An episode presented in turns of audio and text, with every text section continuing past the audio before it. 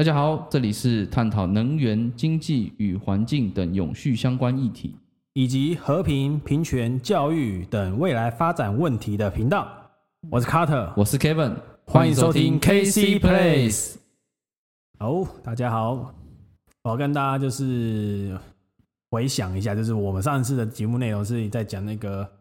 呃核能核能的一些相关内容嘛，包括那些核能的处置啊，跟各个国家之间核废料怎么处置，然后跟一个各各个国家之间核对核废料跟核能的观点的内容。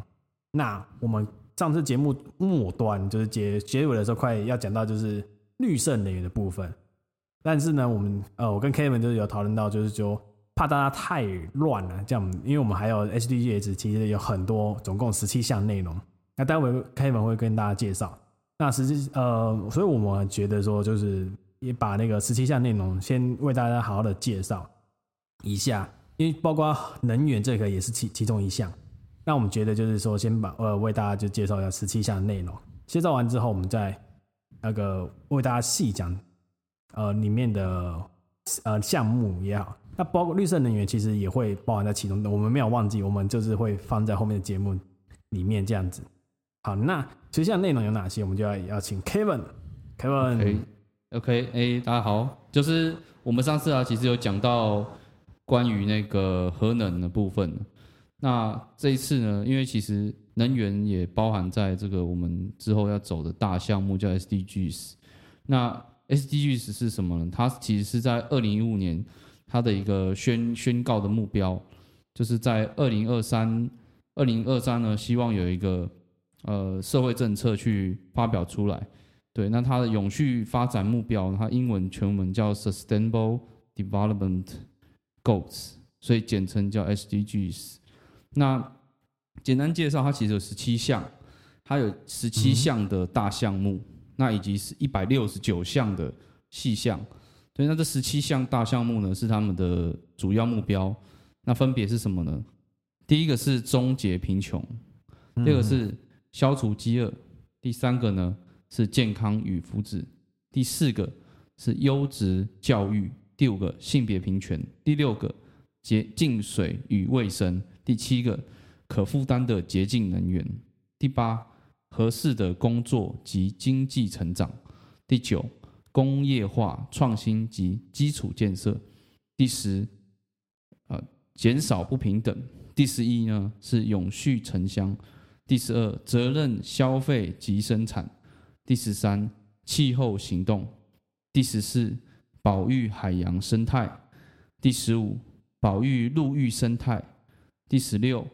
和平正义及健全制度。第十七也是最后一个是多元伙伴关系，OK，哦，超多的，超老口，整个十七项内容，整个眼花，超难看，对，所以我们就有十七项的一个大脉络，所以我们会慢慢的就是一个一个大大项，然后为大家就是做一个简的介做做一个介绍啦，因为这样子大家也才清楚说这个 SDGs 的一个整个的内容是怎么样的脉络，才不会乱掉，不然怕。对，我讲讲，我跟朋友们讲讲也会乱掉。对我刚才讲的就是超超怕，然后打打舌头的。对啊，对啊，对啊，对，所以所以说有时候我们也会就是要清楚一下，我们知道要干嘛哈。好，那接下来就是我们先从第一项，大家如果忘记没关系，那我我帮大卫的慢慢的回忆。那我们现在讲第一项就是终结贫穷。那其实终结贫穷在 SDGs 联合国那边的定义就是要解决。大都是解决终结呃解决任何形式的贫穷啦，对不对？终结对整个是任何形式的贫穷嘛？对。好，那要解决，那如果都大家都要解决这个贫一切形式的贫穷，那我们要先了解贫穷有哪些形式嘛？你觉得那个你最据你了解啦，不用管就是任何资料什么的，据你了解你看过的，你知道贫穷哪些？以我个人嘛，个人个人观点，你生活的经验就可以了。就是一般我们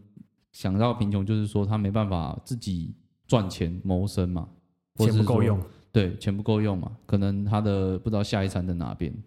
对，就是他可能在考虑说啊，我今天如果不工作，我可能明天就没饭吃。就是他的他的那个生计是没办法持续的，他可能会中间就断掉这样子。你刚刚说我们分层次来说啊，分层次，就是有赚钱、有能力赚钱的一一群，跟没能赚钱的一群，对，是不是？因为其实很多年轻人就是说，像我也会觉得说，干我口袋就是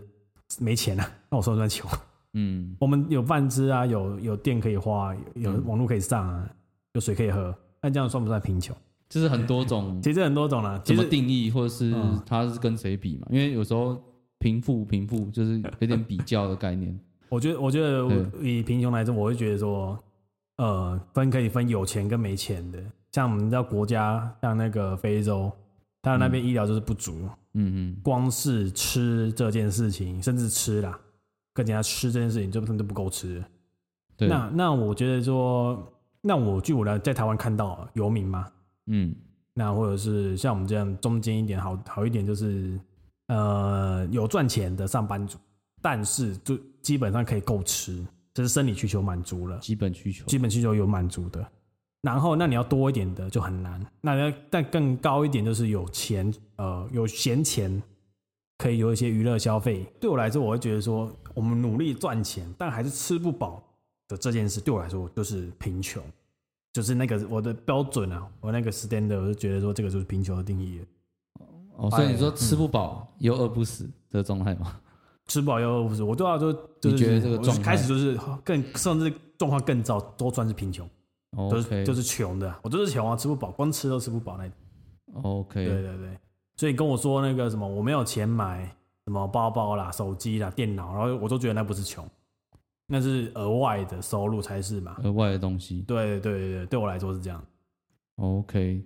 所以说你的想法是，就是、嗯呃，只能够温饱，但是其他东西无法做消费，就是算一种贫穷，不是是这个温，饱 OK 哦，温饱。其实我能温饱，但是呃不，能温饱做我对我来说不是贫穷，努力赚钱不能温饱哦，就是哦、了解了解能哦了解对对。对，来换 K 吧 K，所以所以 OK，所以你说就是他努力做做做很多事情或工作，但是对却无法吃饱，对但就是这就算是一种贫穷。我就我对我来说是这，样。了解，对啊，因为因为我其实对我的了解是说，他有工作，可是赚不到这个钱，哦，甚至就是就是很容易生病啊，或是说也吃不饱啊，嗯，这个状态其实差不多啦。就是我，就是你跟我理解其实没有没有差距很大，就是我觉得就是你有有做事，或是没没有任何事情让他做，让他能够谋生，这种其实就算是一种贫穷。其对，其实也反映到就是说，你做做过那么多工作，收入不稳，或者说你收入不够你支撑，对那我就是那是也是一个社会贫穷的状态，对啊，对啊，对啊，对啊，对啊、就白就是感觉白做工。对啊，那其实啊，这是我们两个的一个想法了，个人观点个。人观点。那有没有国际上的一个联合国定定的一个定义在？尤其在就是联合国他们那个网站上面啊，就针对 SDGs 这个部分，其实对贫穷其实是有定义的。它也有分两种啊，就是说绝对贫穷跟相对相对贫贫穷。嗯对，但是他们现在目前其实是要消除就是极端的贫穷。对，极端的贫穷，对对，，就是就是绝对贫穷。对，他的意思是这些人他今天好好不容易诞生在这个社会上，但是却没办法养活自己，或是养活他的小孩。那这种成分的贫穷是最危险、最就是令人担忧嘛，因为他可能隔天或是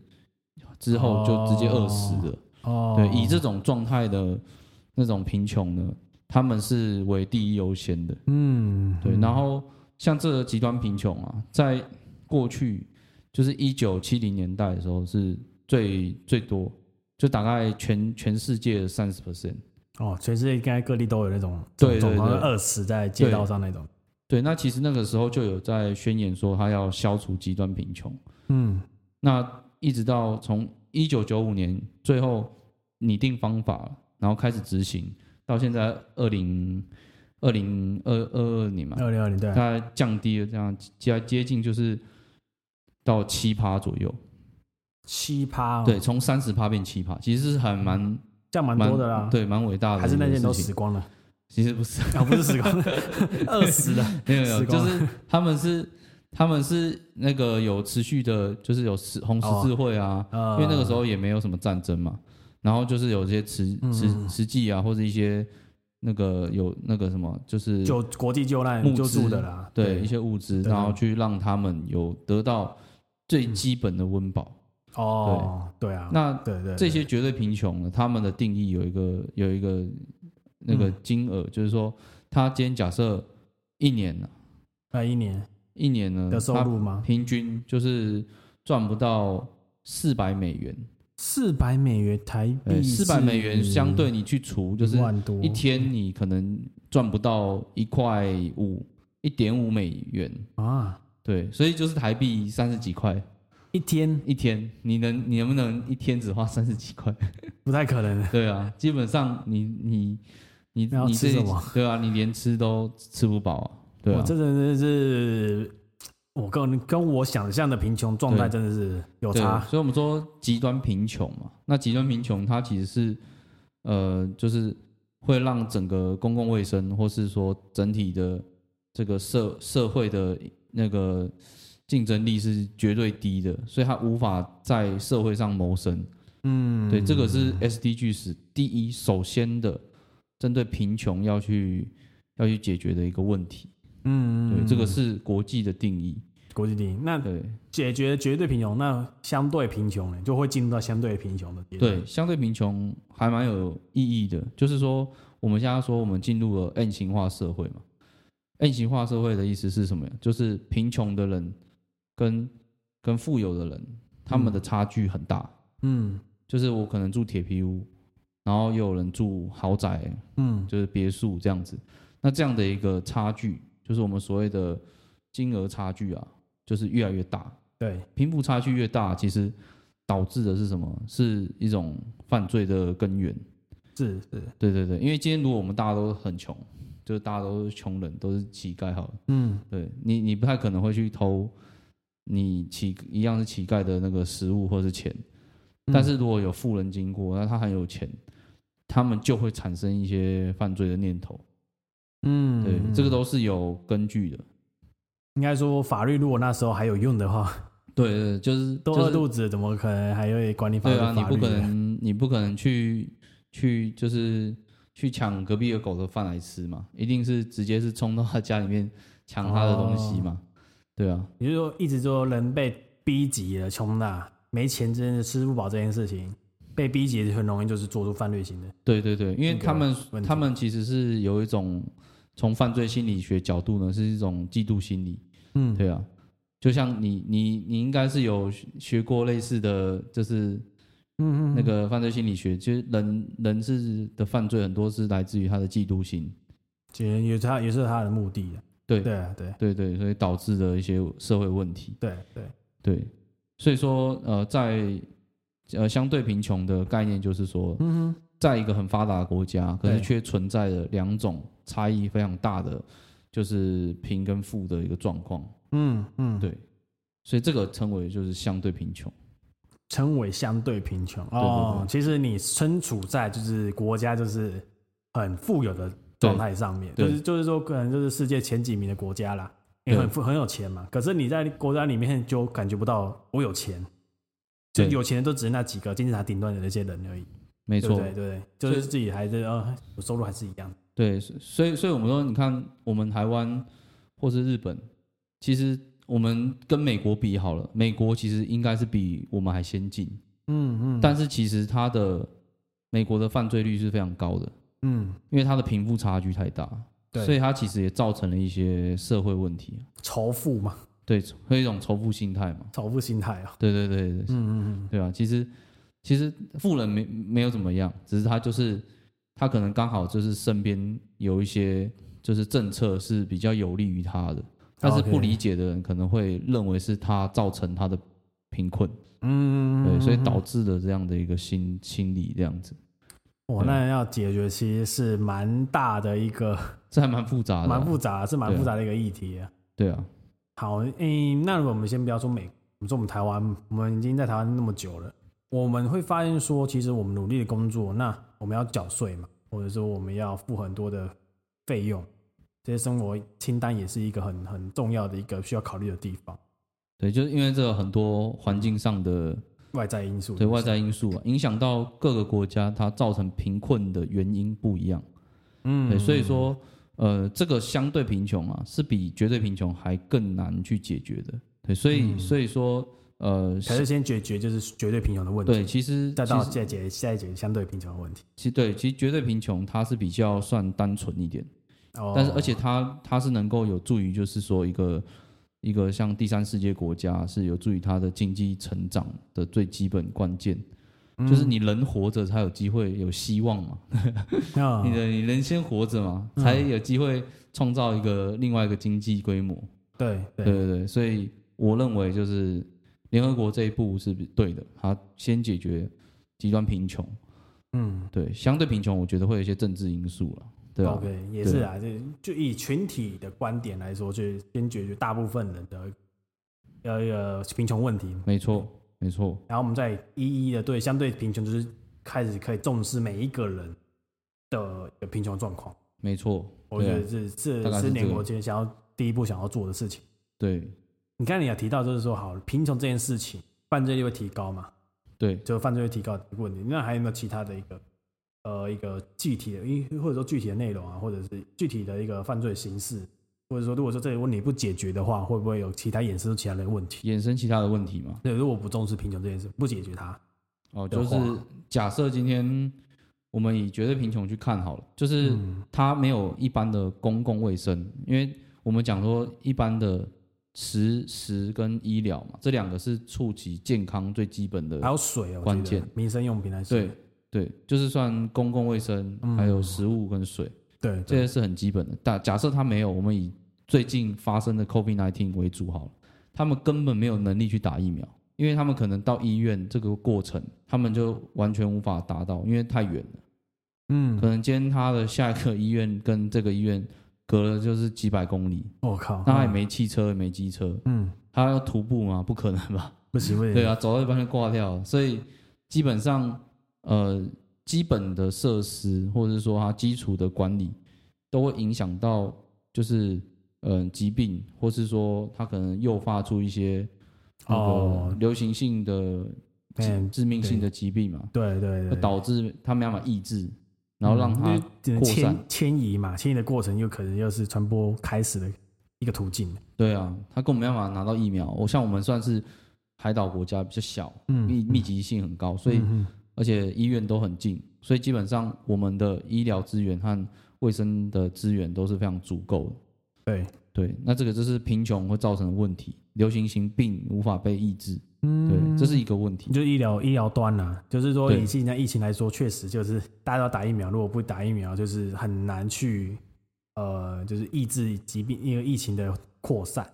对，医疗问题。那其实还有水源，我发现还有水源，就是如果没有干净的水喝，其实也是一个很大的一个问题。对啊，对啊，所以，所以我我个人就觉得，哎，就是呃，基本的这个东西，如果如果能够拥有的话，他们就比较不会这么严重，或是蔓延这么这么的快。嗯，对我觉得这个是还蛮就是基本的需求了。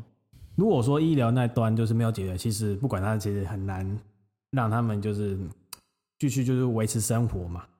啊，如果说我们放大一点这个这个问题来说啊，如果不管它的话，我、这个其实问题还算蛮深的，就是说你刚刚有提到，就是说绝对贫穷是不是会影响到相对贫穷嘛？对，那其实最近其实就有一个例子，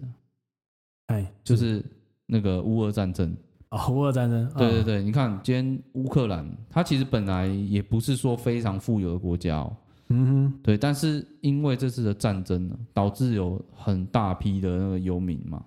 哦，就是他们变成绝对贫穷的国家，就是因为他所有的财产都被轰轰炸烂掉了，对，因为战争，哦，对了，对，对基本上他也没有什么谋生能力。对他，他如果今天你全部家当都没了，然后你跟跑到别国，语言也不通，嗯，然后这个嗯时候就会产生这个游民问题。难民，难民，对嗯对，那就变难民了，难民。对啊，最无助的这些难民，假设你放了他不管，他可能就变成一个就是犯罪的一个根源，因为他一定要活着嘛，他就可能就是到处去抢啊，怎么样的。嗯，就是如果不解决的话。不，安置好的话，对，所以其实它影响到的各个层面，就是这也是包含一些政治问题跟一些国就是家发展，国家安全的问题嘛。嗯，国家假设这些难民他没没没有钱，他就只能去做一些偷偷窃的或是强强盗的一些一些事情，嗯，因为他嗯。为了让让自己活活着嘛，嗯对啊，所以其实实我觉得相对有影响，对，就是说我们对于绝对贫穷适时的伸出援手，嗯或许他们可能会造成另外一种呃社会问题，但是如果你处理的好，它可能就是成为一个经济体，或是成为一个另外的劳动力，这个是正向的。哦就如果你对处理的好的话，不要让它变成就是一个社会负担或国家负担。对，没错，嗯，就是、嗯嗯，就是适时的还是要伸出援手。我觉得也是啊，地球地球已经是地球村了嘛，对啊，就互相是元首，其实也是就是呃，比较减降低就是一些很多就是社会上的负担。对啊，对啊，那看这这是这个是讲究就是绝对贫穷的一个状态。那如果讲到我们相对贫穷呢？由于我们台湾来说好了，台湾算是一个算是发展蛮前蛮前卫的一个国家了吧？了算了，对啊，对其实算蛮蛮前卫的嘛。那我们相对贫穷，我们也是一个 M 型社会蛮严重的一个国家。对啊，没错。那就 Kevin，Kevin 就你的观点来说，你觉得台湾会有什么样的一个状况或者问题？毕竟现在疫情疫情啊这么严重，赚钱就不能本来就不容易啦，快要成为相对 从相对贫穷又降回到嗯就是绝对贫穷的状态呢？对你了解，你觉得有哪些族群啊，或者是人们就是有这样的状况？就其实你现今的状况好了，就是 COVID nineteen 嘛，它对啊对啊原本前面不是有讲到说，我们过去的努力让呃极端贫穷从三十变七嘛，对啊，但是最近又改了，七最近从七趴又升到了九趴多，我又回去。原因是因为就是你讲 COVID nineteen，嗯，因为它影响到了非常多产业嘛，什么服务业啊，或是计程车业，就是一些对对。需要在密闭空间下工作的一些一些人，对对，像摊贩。对摊贩这样子，的对他这影响生计，那导致他不得不就是关掉店面啊，或是嗯。或是去转型，对吧？哦，这冲击蛮大的，对啊，也是也很多就是那个原物料，就是呃，不要说原料，那个鱼啊、蔬果啊，因为嗯。摊贩收了嘛，餐厅呃的那个客人量、订单量也少了嘛，对啊，也算原物那料那，他就没办法。餐厅的原物料。哦，，原物料，也算。对对对，食品那边的，这订单少了，所以上元上头那边就销量就是售不出去，卖不出去嘛，对啊，就变滞销。那又很怕就是这个价格崩盘，其实好像也会影响蛮多，对不对？对啊，对啊，因为就是我们无法生存，因为我们生存的方式就是工作嘛，就是就是我们用我们的劳力啊劳力或时间去换换取薪水嘛。对啊，对。那这个是这个是一个我们基本赖以生存最基本的方式，就是工作。对啊，啊，对啊，对啊。那那你你有提到就是说这种相对贫穷它造成的影响嗯，会是什么吗？因为它其实这些呃是有什么数据，平均年资所得嘛，就是这一些数据在全世界去比的话，我们算是开发国家，就已开发国家。嗯，对对对对，但是他没有考虑到就是你讲的 N 型社会的状况是怎么样嘛？嗯嗯，对，收入了，它收入就不一样，对啊，收入就不一样了。对，然后就产生就是仇富心态，然后就一些犯罪就就开始了。对，我记得我们台湾是以中小企业为主啦，没错对，都算的方式都是大家的收入就纳在一起，然后开始平均。对，所以其实我们根本就好像很难有体会到就是收入高的感觉。